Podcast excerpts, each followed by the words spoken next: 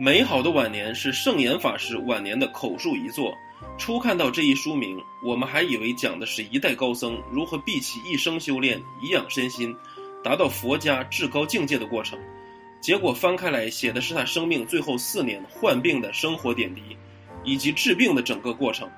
这期间充满了病痛、孤独，数次徘徊在生死边缘的危险，肾肿瘤手术、浑身水肿、长期的血尿。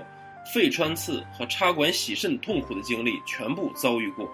即便如此，病情稍稍好转，法师又立刻投身法鼓山的建设以及其他公共事务中。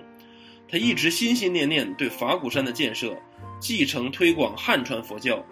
对社会现况的高度关注和积极的入世态度，令人感动。想要看到更精彩的节目，欢迎订阅。